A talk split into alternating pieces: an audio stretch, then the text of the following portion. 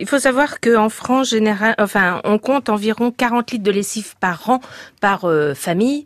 Et le fait de la faire soi-même, on va utiliser que 2,2 kilos de matières premières pour faire ces litres de lessive. Donc c'est vraiment très économique. Déjà pour la faire, je vais prendre un saladier où je vais mettre 20 grammes de savon noir, 20 grammes de copeaux de savon de Marseille, 20 grammes de bicarbonate.